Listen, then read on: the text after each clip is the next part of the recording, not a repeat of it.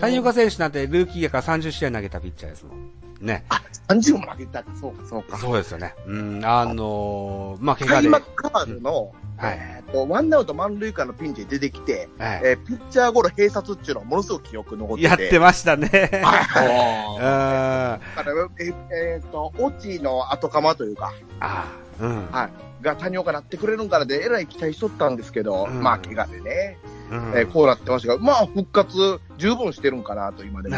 思いますね。うん。いやー、あのー、そう遠くない将来ですよ。あのー必ずや支配下登録される選手だと思いますよ。そうですね、そうですね。ね。うん。それは嬉しいな。うん。あとはそういう訴求派で言うとですよ、我々界隈では、堀田健信の名前がよくわかりますよ。おいかがですか、堀田健信。ね、僕まだ見れてないんですよ。あ、そうですか。うん。ちらっとはもちろん見ましたけど、うん。あの、ちゃんと全、全投球っていうのは見れてへんくて、はい。あれなんですけど、155を投げたとか、なんかですよね。ですねなんか、昨日かニュースやってましたね。うん。えめっちゃ楽しみ、楽しみというか、うんやってくれんと困る選手ですね。そうですうね。ん。昨日僕、直近のフェイクスのゲームの YouTube をちょっと見ましたけれどもですよ。はいえっ、と、そう力感のないフォームだけれども、スピードボールがガンガンいってる印象がありますが、やや球が上ずってるような印象もありますけども、高いボール、高いスピードボールで空振りが取れるっていうのは一個売りなのなのかもしれない。だから、藤川球児っぽい部分もあるのかもしれませんね。ああ、それはすごい。うん、いうような印象がありますが、けどやっぱせうん、コントですか？うん。えっと、いつだっけ？き昨日僕は YouTube で見たんだけど、それが確かいつだっけな、10月の末ぐらいのフェイスのゲーム30に投げてましたね。うんうん。うんうんうんその動画だったかもしれませんね。うんうんうんうん。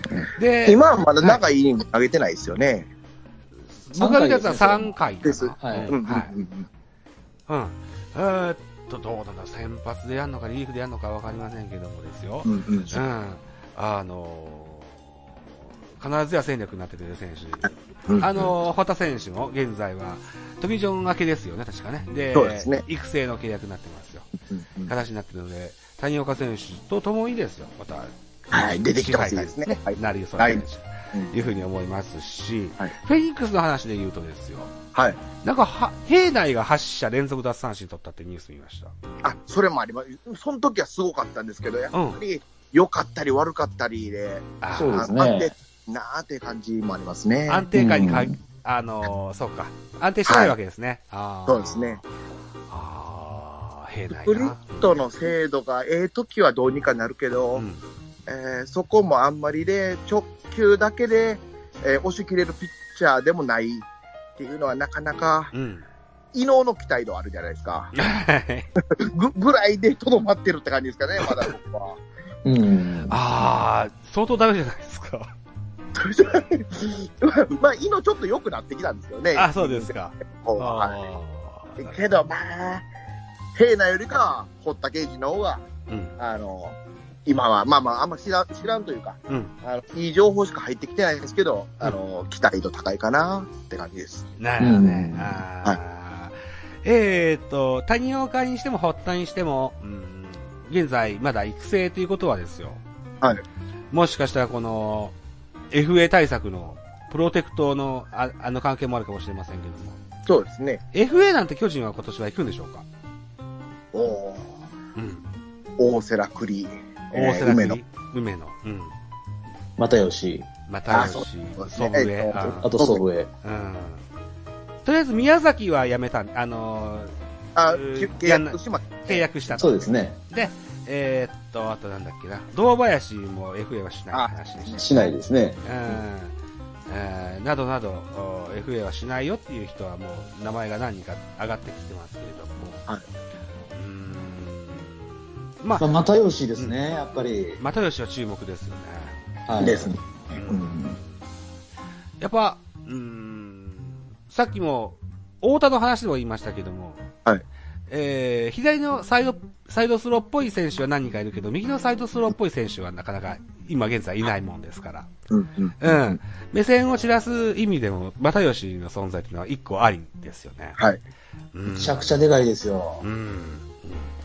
で、今、い一瞬桜井も横投げしてましたし、沼田も下で横投げしてるんですけど、ああ、沼田そうでしたね。はい、沼田なんかもう全然なんで、うん。うん。あの、結果も内容も。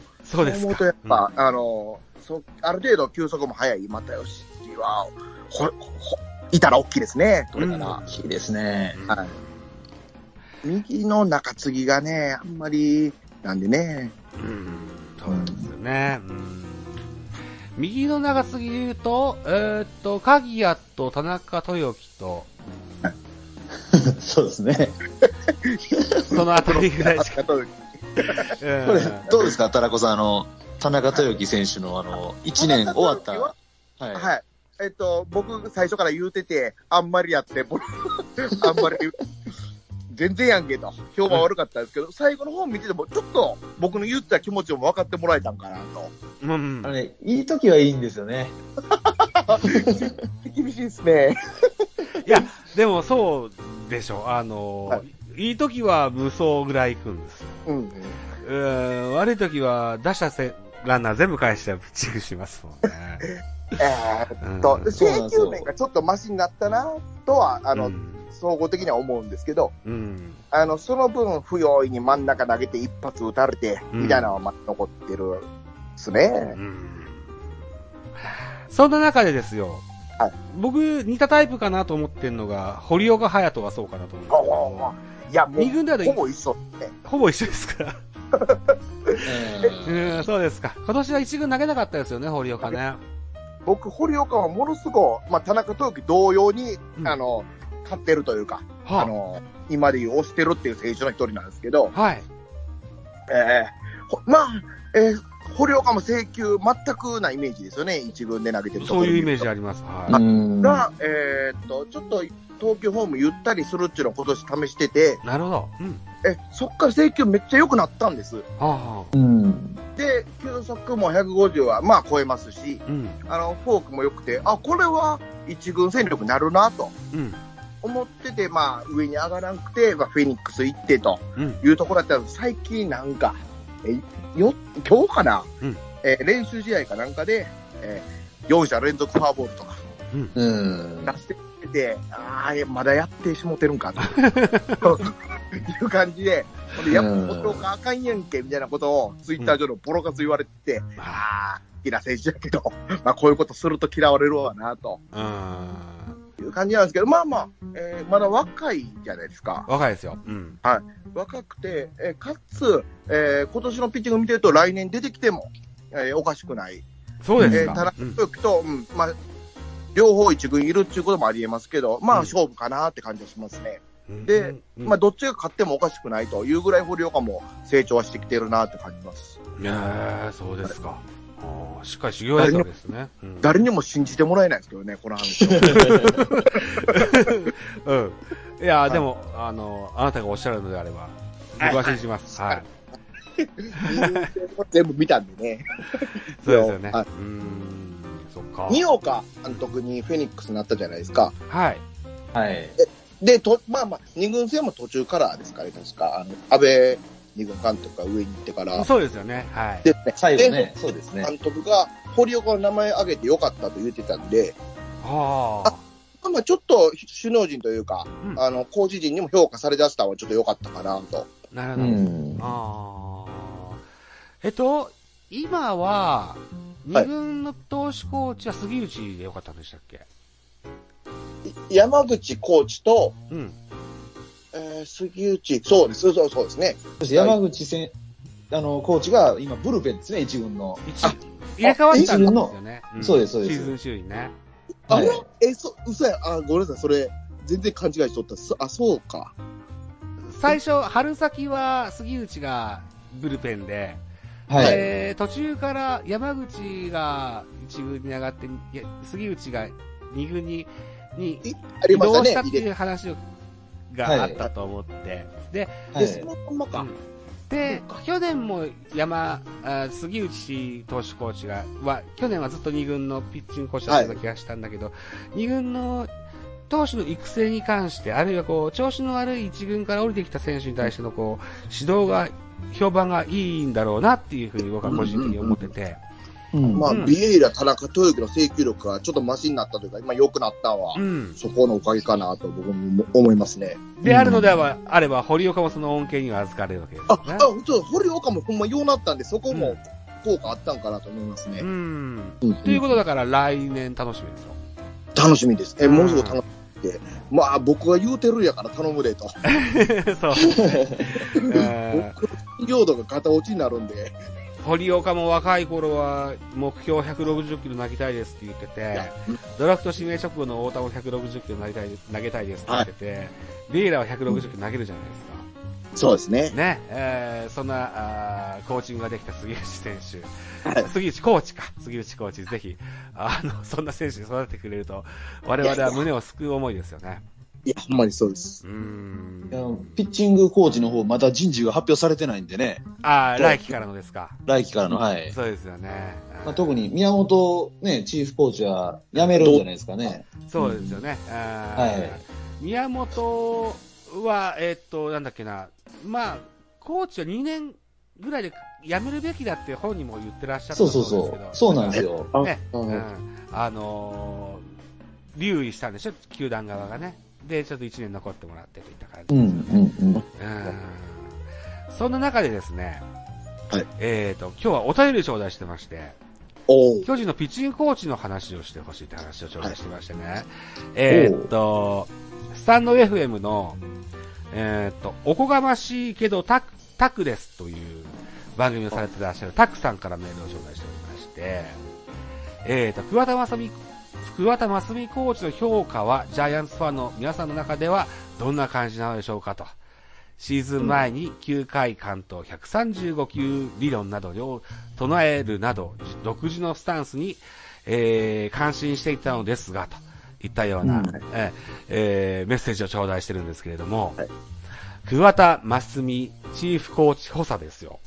うん。はいそもそもこの1イニングス15球、9回完投135球っていうのは、あのー桑田さんの理想論として語ってらっしゃいましたけれども、はい。ほぼ叶ってないじゃないですか。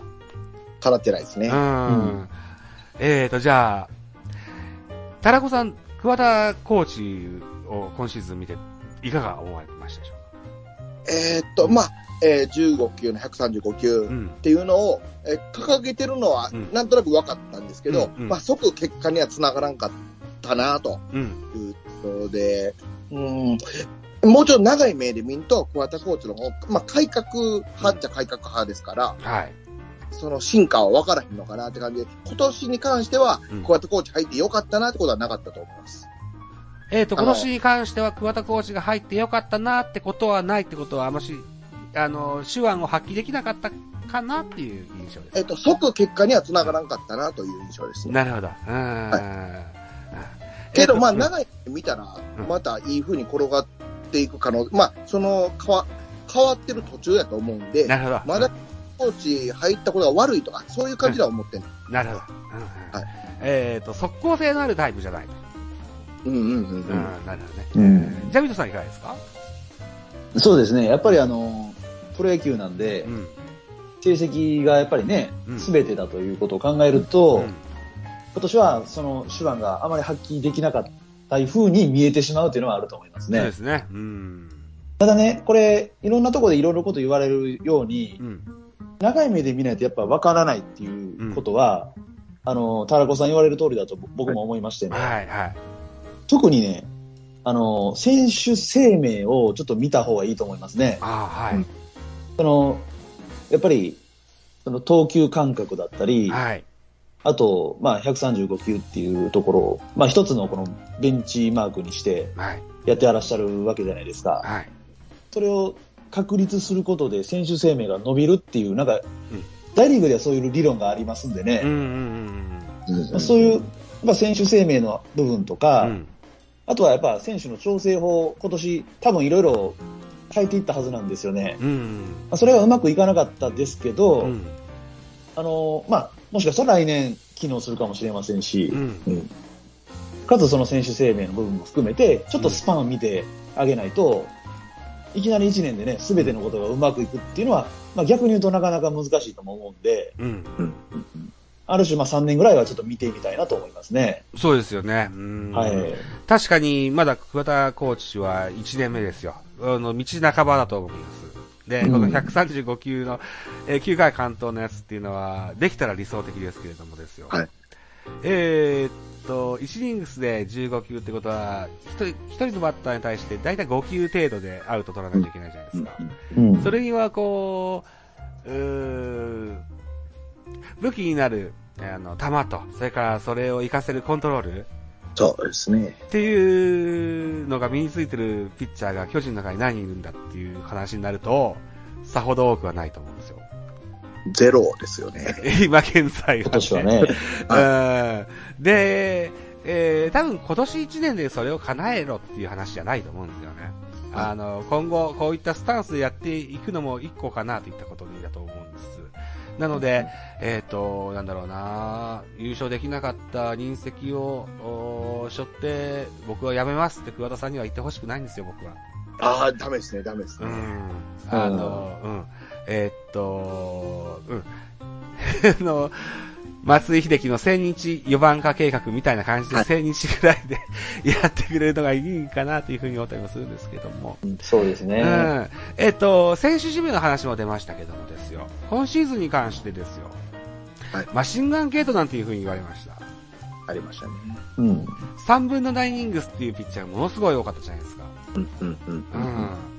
これに関していかがですか？えーっと、田中さんいかがですか？ああ、うん。え、それに関しては、まあ、相手の打者の目を変える、目線を変えるって意味で、まあ、理想的ではないと思うんですけど、やっぱ1イニングを投げ切る、投げ切れるピッチャーがいるのは理想だと思うんですけど、そうですね。うんあはい。えっ、と、まあ、今の巨人のピッチャー陣を思うと、良かったり悪かったりではありますけど、きっと戦戦略としては良かったのかなと。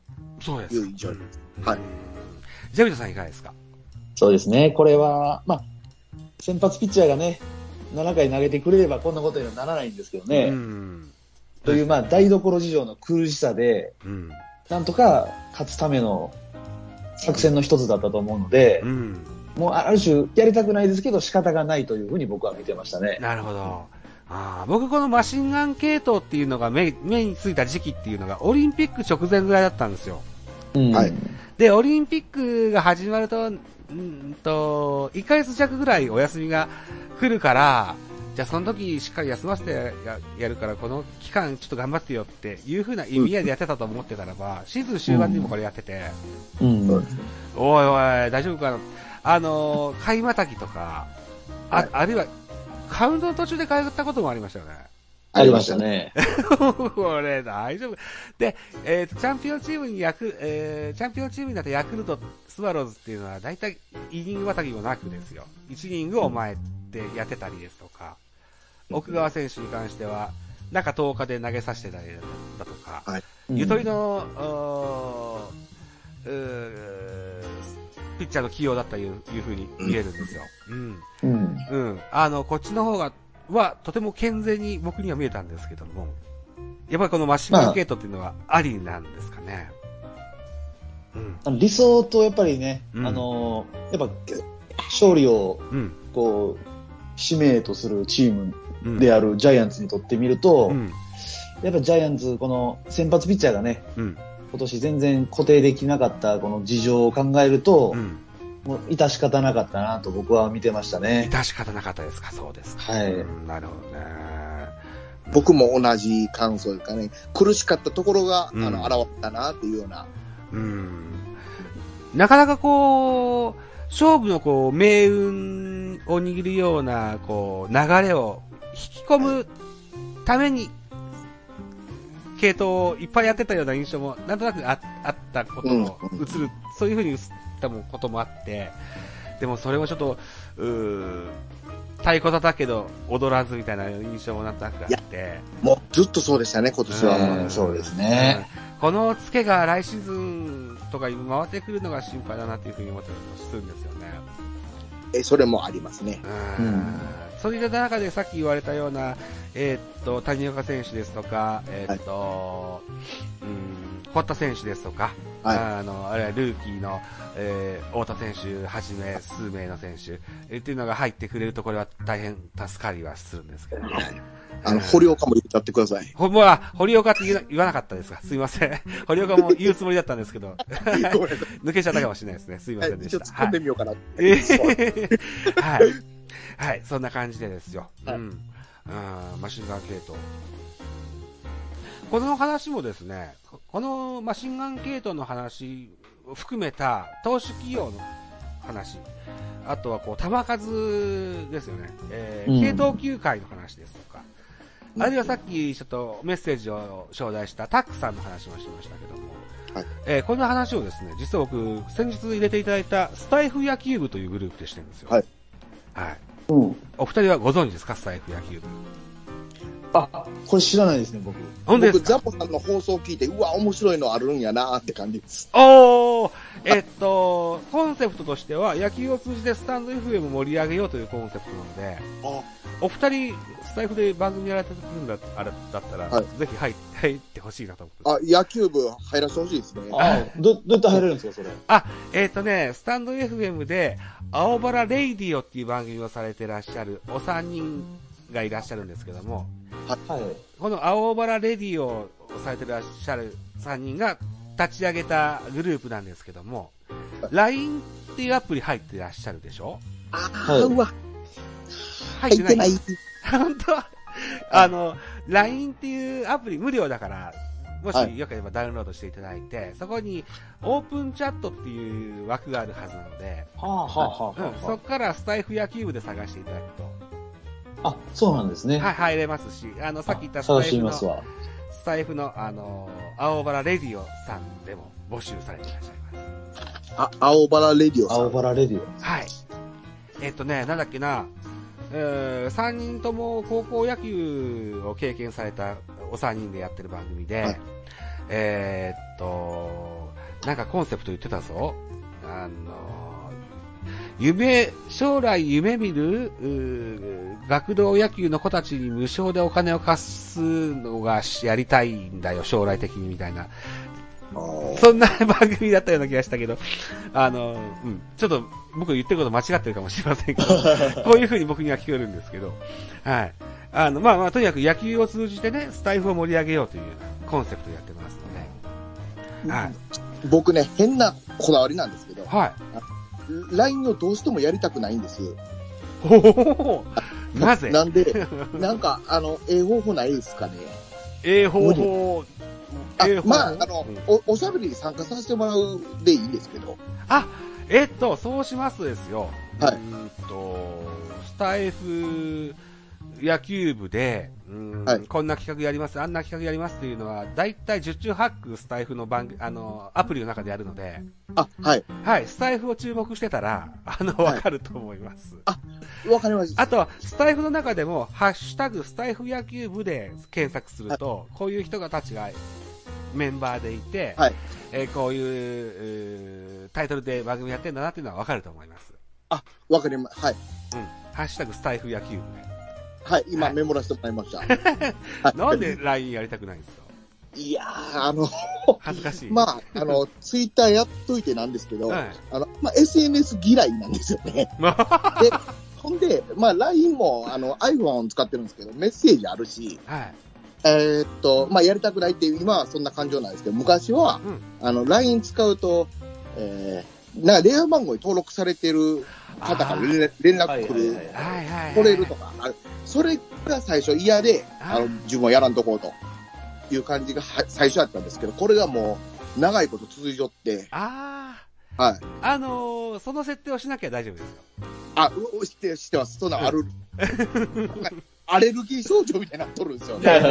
うん。はい。はい。あ、そういう方もいらっしゃる方はですよ。あの、はい先ほども言いましたように、スタイフのアプリの、えー虫眼鏡の画面で、ハッシュタグスタイフ野球部で検索していただくと、はいメンバーの方ですとか、えー、近々こういう方とこういう企画をやりますっていうような告知をやっていらっしゃる方もいらっしゃいます。募集されてるんですかね。はい。やってますので。それそこから、うんあの、よ、よかったらいいですか？ぐらいの。はい。あ、わかりました。すみません。ありがとうございます。はい。そんな形ですよ。はい。来月12月、はい。ジャイアンツキャスト忘年会をスタンド FM のライブでやりませんか？おーでいいですね。いいですね。お、お二人はお酒が飲めるたちですの飲めるたち。かはい。えーっと、ちょっと、あの、コロナ禍の時に流行ってたですよ。あの、リモート飲み会じゃないですけど、はい。スタイフライブで、ジャイアンツの話題を中心にはい。飲み会しませんか、ああ、ぜひあ、ぜひ。いいですね。はで、どうですか？まだまだコロナが、あの関係もあって、多分、僕の会社は忘年会今年もないと思うんですけども、お二人はいかがですか？はい忘年会とかあったりするんですか？ちっちゃいやつあるかもしれないですね。え？リアルですよね。リアルで、はい。ちっちゃいやつだったらあるかもしれないですね。ああ、なるほど。はい。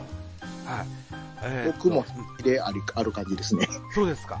はいじゃあもう、早めにスケジュールを押さえてこの日にやりまあしょうって、言いますね、。全然あの、こっち優勢なんで。それは巨人の話できないんで。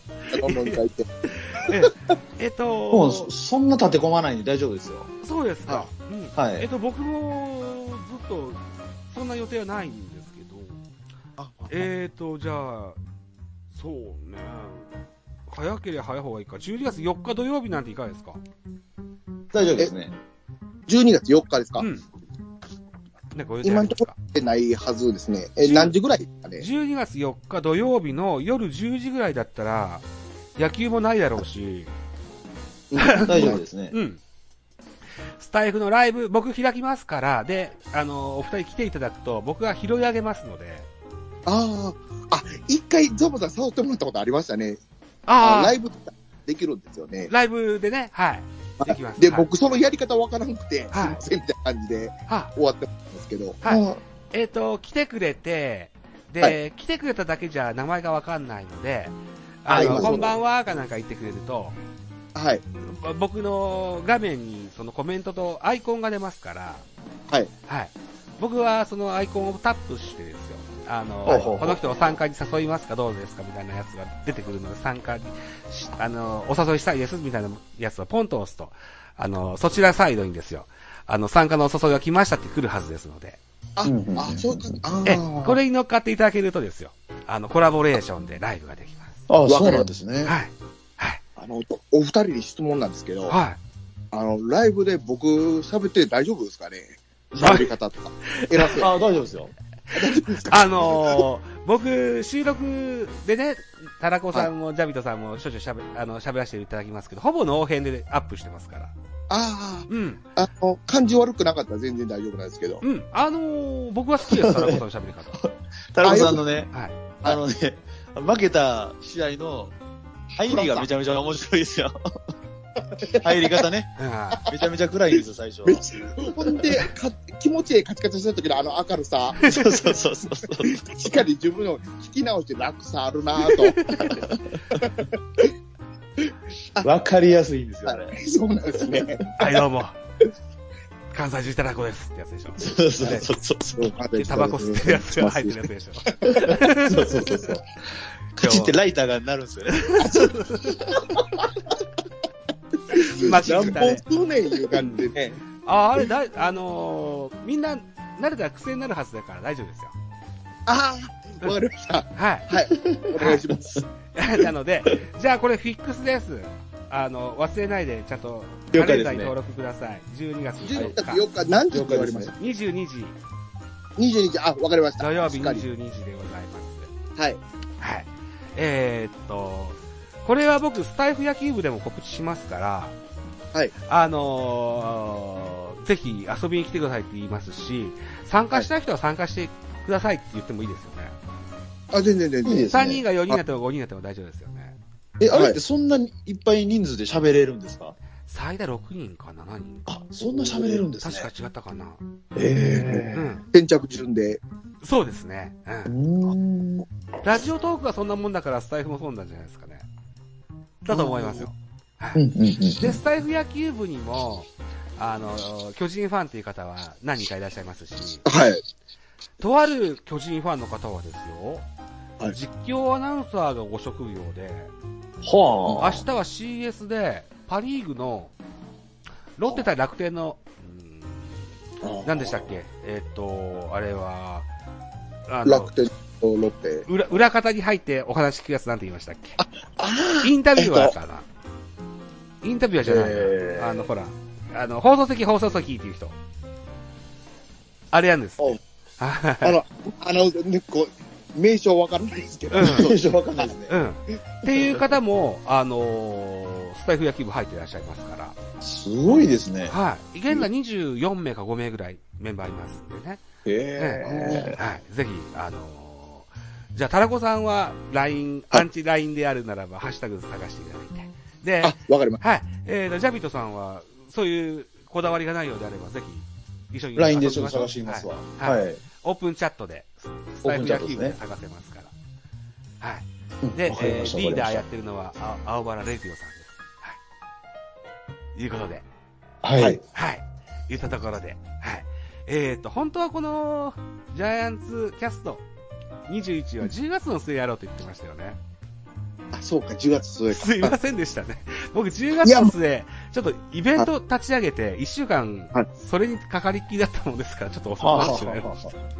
ハッシュタグ企画なんてのを作りまして。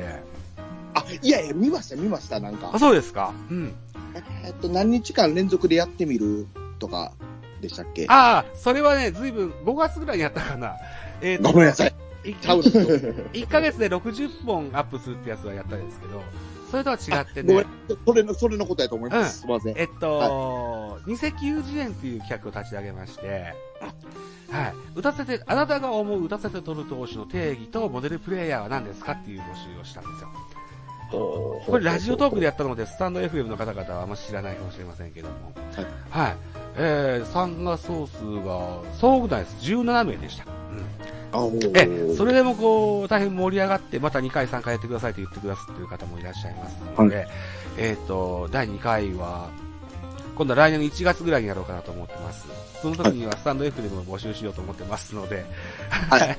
えっとテーマはまだ、あの、決まってないですけども、1本の音声ファイルを3分以内で喋ってくださいっていうのを条件にしようと思ってますので、ます。ほうほう。3分以内だったら平気でしょ？大体何でも喋るじゃないですか。あの3分にまとめるのがまた難しいですよね。ああ、ねそうかそうか。はい。あの、こんなルール僕作りますけども、守んないやつもいますから。それは全然平気です。うん。僕もその一人になりそうです。うん。ルールブックも、ルールブックが僕なんで、その辺ははいガバガバで大丈夫です。あいや、はい。てなところで、えええーそんな企画もやりますが、直近12月4日、あの、忘年会やりましょうね。よろしくお願いします。はいよろしくおよろしくお願いしまますす。あのーリモート飲み会ですので、お酒とおつまみは各自でご用意していただいて。え、そうですね。はい。えーと、はい22時から、そうね、えー、1時間半ぐらい、はい。ね、やれたら楽しいかなと思いますので。はい。